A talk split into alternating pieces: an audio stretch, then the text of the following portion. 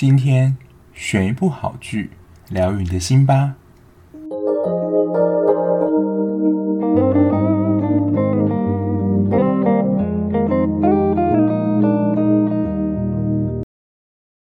欢迎收听追剧二百五，我是小 B。今天要介绍的呢，其实已经是二零一四年的剧，七年前的剧了。那不知道大家有没有看过这一部？那我为什么会回头看这一部的原因的一个契机呢？是我看了一个网络节目，叫做《重口味开房间》，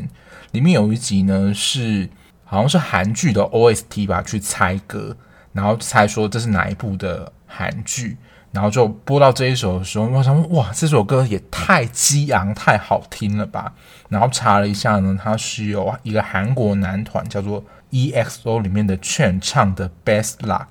然后我就决定说，我也要为了这一首 OST 去看这部韩剧，就到底是有什么搞头，然后就是这么疯狂。然后因为他在那首歌的字幕画面就上说。连我都知道，但我说这首歌在当年真的是非常的红。但是我整个剧集看完之后呢，其实它都会出现在蛮重要的场合，就是蛮重要的画面。可是它真正播放次数，其实说实在没有很多。就是表姐说，我根本就没有印象，说我看这部剧的时候有听到什么音乐啊，就是它音乐跟整个剧名对不起来，我好像能了解那种感受。但这首歌还是非常的经典。所以我就非常疯狂的为了一首 OST 去看了这一部韩剧，就是没关系是爱情啊。那它的女主角是孔晓振。那大家知道孔晓振她有一个称呼叫做收视率女王，电视剧的，因为由她所主演的电视剧的收视率都非常的高。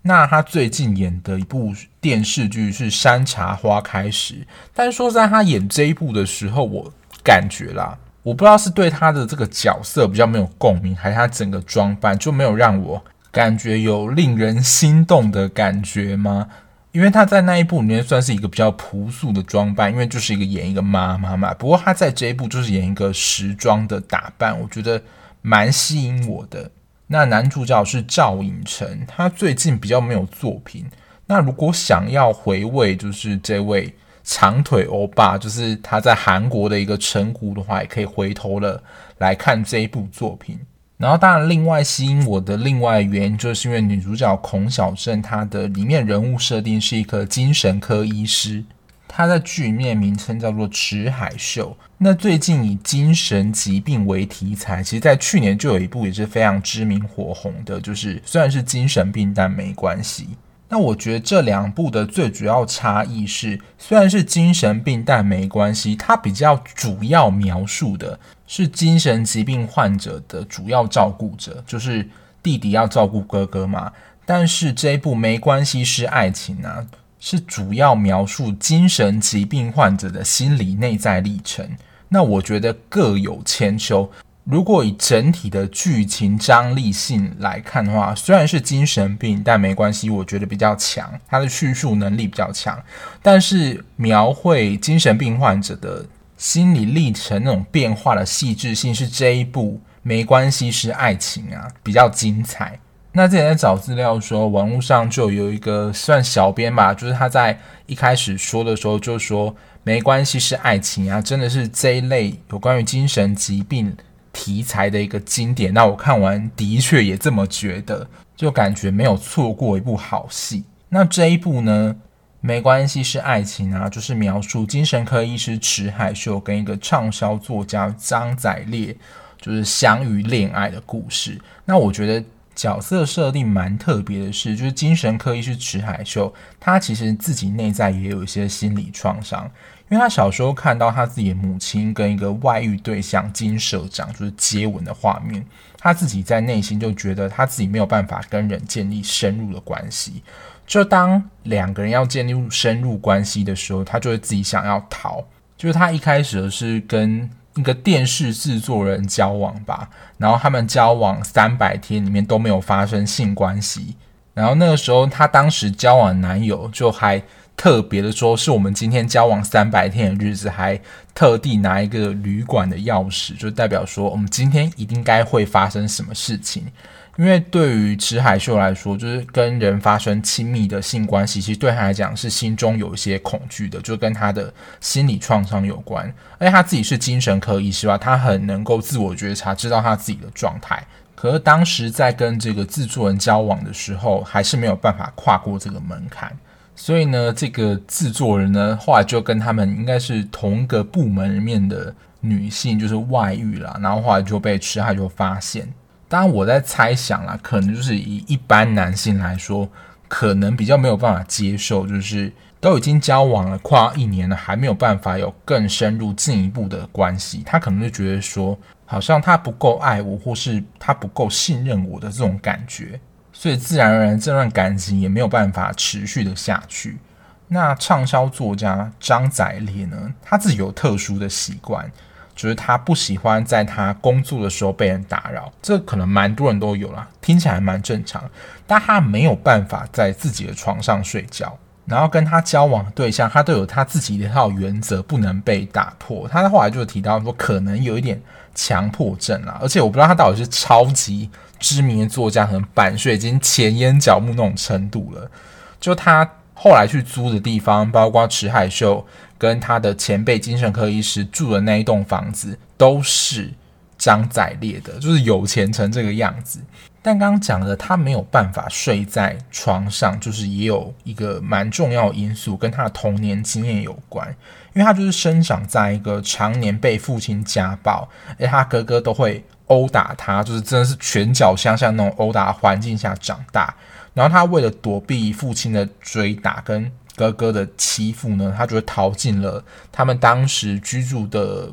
应该是类似我们有点现在公厕的那种地方，然后躲起来。那他那种就形成他安全的地方，所以他睡觉的地方其实是睡在浴缸里面。然后就描述呢，其实这两个他们在心理上都有一些议题，他们从认识交往的故事，就是蛮典型的爱情剧啦。和他虽然是。典型的韩国爱情剧呢，可是我觉得他们两个的爱情关系的类型非常的不典型，因为女生可能我们会觉得说，在韩剧里面都是那种比较被动啊，然后不善言辞，男方会比较主动的。可是，在里面的这个精神科医师池海秀，就是孔晓振演这个角色，他非常喜欢个性非常直接的人。不过，就像刚刚讲的，你要跟他进一步深入关系的时候，其实一开始没有那么容易打开他的心房，因为那个我觉得就是他自己在保护他自己的堡垒，有点在测试我们之间的关系能不能够继续的下去。直到他觉得跟这个人的关系够安全之后，他才会愿意打开心房这样一个角色。而且他是很快的，就会把自己比较内心的东西，就是虽然有点掏心掏肺的告诉他这个信任人，但是一开始要攻破他的心房，其实是非常不容易的。然后张载烈也不是那种单一专情的男子，他在里面一开始的设定有点像是花花公子的那种感觉。然后他到底是如何的被收服的？我觉得也是在看这一部戏里面当中一个蛮有趣的地方。当然，以赵寅成的长相来说，他就是长得好看嘛，他就是一个帅哥。那有别于他们是那种日久生情的角色，我觉得在看的时候会他们两个一种就是哦，就对呀，我就是喜欢你的这种感觉，就是爱到有点一见钟情吧。就是他们会说，呃，我就是喜欢这一类个性人。不过他们一开始的关系也不是发展那么顺利。如果已经看过听众就会知道我在讲什么。因为张载烈个性就是那种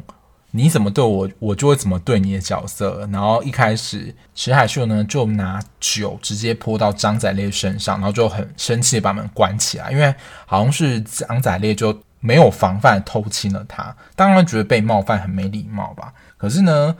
张载烈敲门之后，他也回敬了一杯红酒，直接泼到池海秀身上。因为张载烈就是那种你对我怎么样，我就要反过来对你的这种个性，就是以牙还牙、以眼还眼的这种个性，就让我觉得说，虽然他们一开始两个人啊，我都会觉得像刺猬一样有很强的防备心，但他们两个，我觉得都嗅到一种，就是他们对于爱情的吸引力，就是他们喜欢的类型是哪一种人，就有点算是。天作之合嘛，因为他们两个人对于感情的态度都是非常的直接，对于彼此的关系都展现出非常清楚的界限。我觉得蛮明显的，就是他们有特定的时段就不想要被打扰。比如说池海秀的话，他就是在看诊的时候，他非常不希望张仔在烦他。相对呢，张仔也不希望池海秀在他写作的时候，不论是打电话或是敲他的房门，直接进他的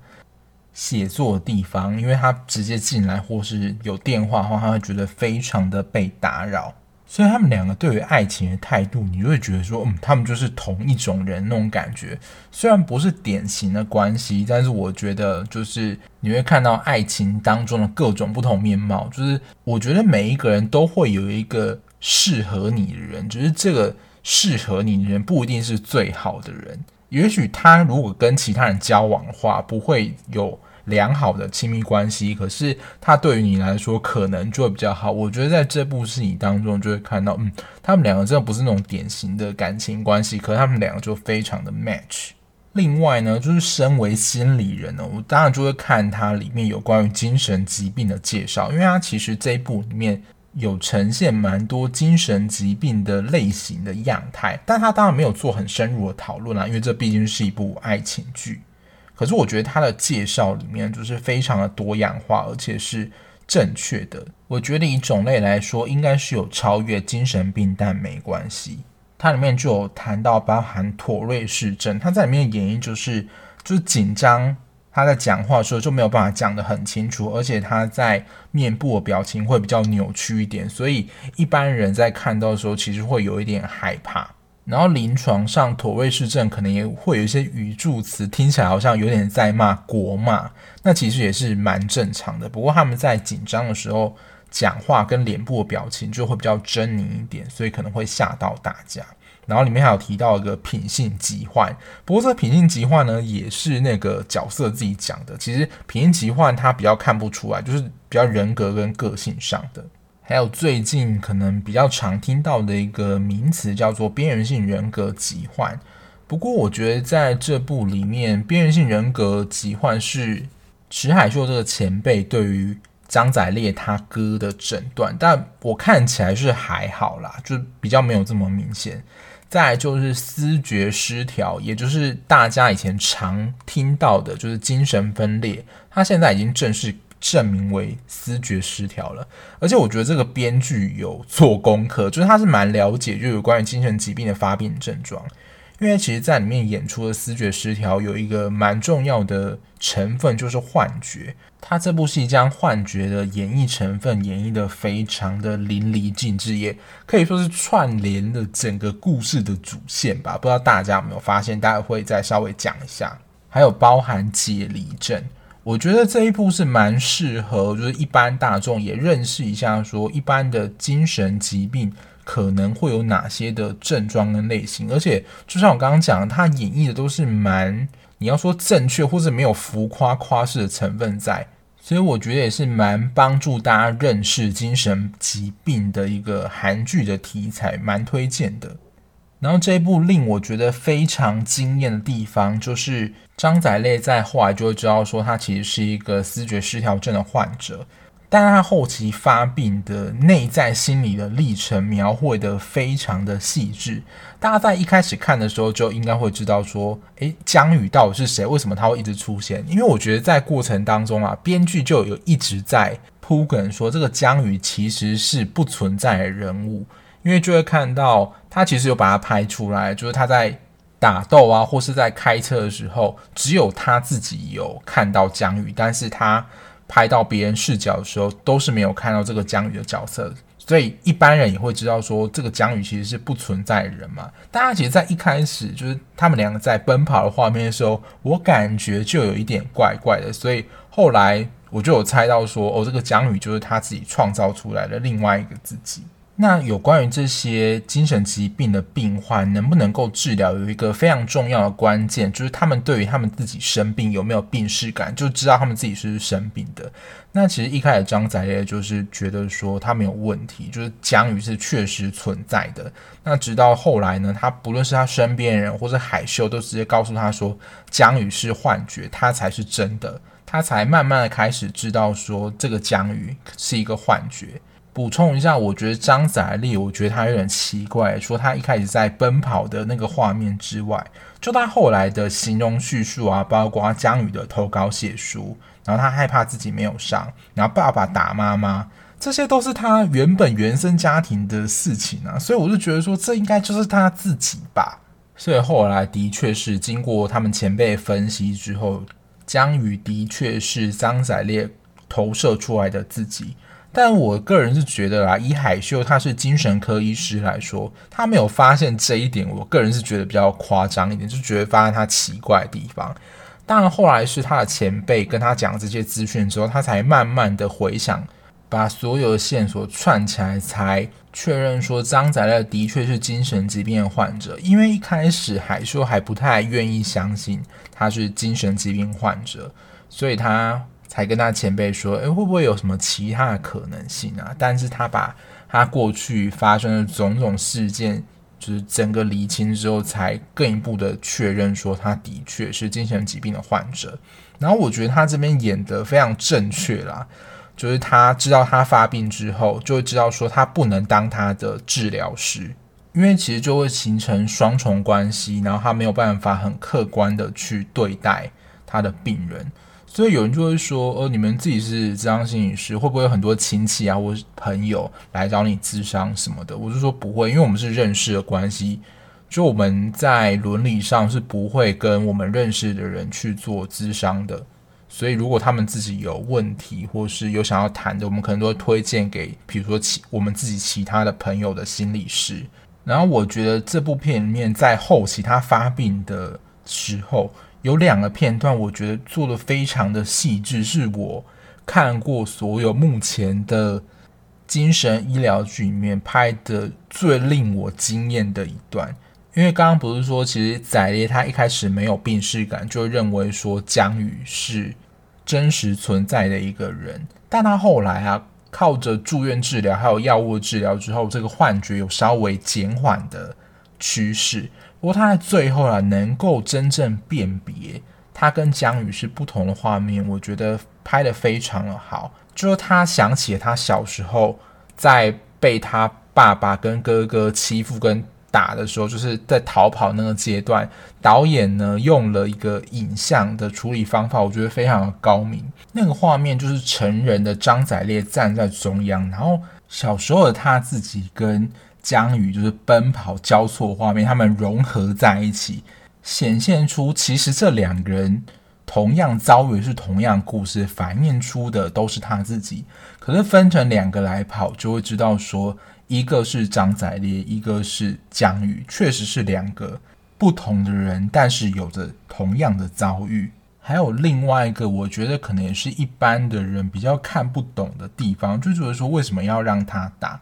就最后有一段是张载烈在医院被他哥就是拳打脚踢了一番，就是前情提要一下，就是张载烈他哥呢，就是算承担了一个杀害他亲生爸爸的一个莫须有的罪名，因为最后会解答说，其实他爸不是他哥哥杀的，可是因为早期司法作证的关系，就判定了他哥要坐牢十一年。那他坐牢十一年，其实也跟张载烈当时的这个作证证词有关系，所以他其实对于他哥有一个愧疚感，所以这一段呢，想要消除他自己的愧疚感，其实是要让哥哥对他的生气有一个发泄的管道。那其实就在对张载烈拳打脚踢的这个过程当中，张载烈也会觉得说：“哦，我就是有还你了，我对你的愧疚也能够比较的减缓。”所以我不知道大家在看的时候会有满头问号，说明明医生就已经在病房外就是 stand by，而且可能也知道说里面会发生一些冲突，诶，为什么还是会让他哥哥就是张载帆去打张载烈？其实就是这个原因。我觉得这个地方编剧编得非常的细致，然后导演呈现的手法也非常的成功。然后这部戏有一个地方让我看两次，我觉得是非常。奇妙的地方就是载烈在刚刚说那个画面之后，他对海秀说的一段话。他说：“我不是姜予，但姜予是我。”不知道大家听不听得懂这段话的意思。第一个我不是姜予，其实他就能够分出来说，张载烈是张载烈，姜予是姜予，是两个不同的个体。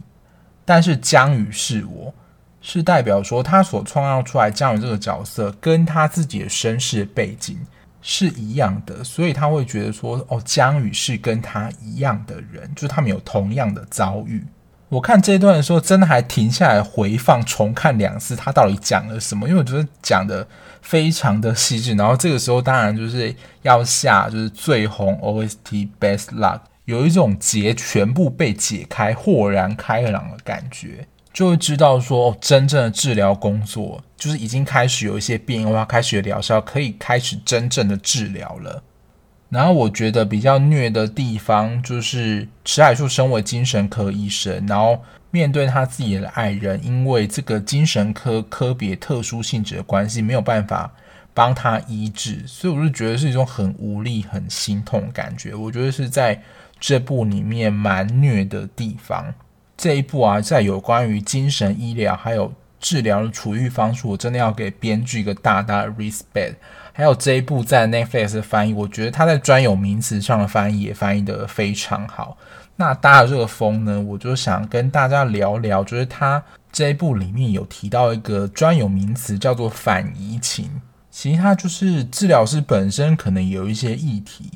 那这个议题如果没有被处理或被治疗的话，会非常有可能影响他跟个案工作的关系。而且这个影响呢，不是你认知上有认识说，哦，我有一个议题可能没有被处理，然后就不会被影响到。因为其实有时候在工作当中是非常隐微，或是你要说比较潜意识的，会影响你跟个案工作的关系。如果以海秀为例的话，大家有看过就知道，说他跟他妈妈的关系其实一开始并不是很好。那如果他今天接的也是一个跟他妈妈有冲突的病患的话，在谈的过程当中，他可能就会想到他自己跟他妈妈的关系，然后不知不觉的影响到他对这个个案的反应，因为他对他妈妈的反应可能的情绪啊，可能是生气或是愤怒，所以他可能有时候在口气上或者表情，甚至在肢体上，都会表现出可能他对于这个个案的生气或愤怒，但他不自知。那他释放出的这些语言或是非语言的讯息，其实也都会传到病患身上，所以病患可能也会感知到说这个医生在生什么气，然后导致说他不太敢把就他自己内心的想法就是吐露给医生知道，因为就是形成了他对于医生的防卫嘛，所以这其实是非常的隐微的。所以要如何的避免或去处理这个反移情呢？其实就是我们如果是心理治疗师或精神科医师，就会需要去找人督导，或是我们自己去做心理治疗。因为大家可能会有一个迷思，说你自己不是已经念心理治疗或心理咨商相关了，为什么你还会有这些困扰，或是得到心理疾病？我觉得就是跟医生为什么他是医生，为什么要去生病，这个道理是一样。因为医生跟心理治疗师都是人啊，只要是人都有可能会生病，或是有心理的困扰，或是精神疾病，所以就跟一般人一样，如果生病了，我们就需要去找其他的心理治疗师或其他的医师去看病的道理是一样的。因为如果治疗师的反移情没有被处理的话，它其实就会影响到治疗的品质，这对于治疗师跟病人都不是一件好事情。因为刚好这一部我觉得蛮多讲了精神医疗或是精神疾病的一些题材，那就是刚好介绍给大家认识一些心理治疗的一些相关的知识。那总结来说呢，我觉得就是一开始入坑的原因就是这首 Best Luck 的 OST，其实它出现频率真的没有其他几首 OST 的频率还要高，和它出现的场合我觉得都是非常的关键的。然后这一部的 OST 其实也是相当的动听，包括尹美来的 Love You 这首出现频率，我觉得应该是所有里面最高的。还有一首叫做 Sleepless Night，我会把这三首的曲名就是会放在资讯栏的地方。如果想要听歌的听众呢，也可以去资讯栏的地方看，然后在 YouTube 或其他播放器搜寻，我觉得都是非常好听的抒情歌。然后我也是在看完这一部之后。就是了解到说哦，不愧是就是孔小正是收视女王的封号是怎么来的。我觉得这一部连续看下来，因为这一部其实已经完结嘛，所以我就是在等其他剧的过程当中，是一路的看下来，就觉得没有什么冷场。一开始啊，会觉得双方的感情进展很卡，就是我刚讲的，他们两个好像在刺猬那个程度。可到后来呢，其实他们在卸下心防之后，恋情的发展是超快，到第五集吧就在一起了，就是光速的突破。然后这一部也算是我补完经典的第二部，第一部就是我几个月前有介绍过吧，就是《机智的牢房生活》，因为当时太喜欢《机智的医生生活》而去看的一部算旧片吧。然后这一部算是第二部，然后这一部真的在当时算是称为经典了。那我觉得真的被称为经典不是没有原因。这一部如果你是心理从业相关人员的话，我强烈的推荐。如果虽然是精神病，那没关系。跟跟这一部的话，在专业上，我觉得这一部的可看性是比虽然是精神病，但没关系那一部还要高的。然后，如果是一般的听众的话，也可以借由这一部，就是认识各种精神疾病的样态，还有这两位演员的演技。孔晓振的演技，我觉得都是蛮自然，就很容易的能够带入他所饰演这个角色。就我在看网络上一些网友留言，就会觉得说他们两个演得非常的自然，很像真实自然的情侣相处的感觉。然后这一部应该也是我暂时啦，就是会去追以前系列的一部剧了，因为接下来二月我想看的剧已经累积一卡车，有非常多精彩的剧，暂时应该不会再去追前面比较经典的剧了。那如果中间我看完有一些空档的话，再去想想看我来追哪一部。那以上就是我看完这部七年前的经典，没关系是爱情啊的一些想法，就供大家参考跟讨论喽。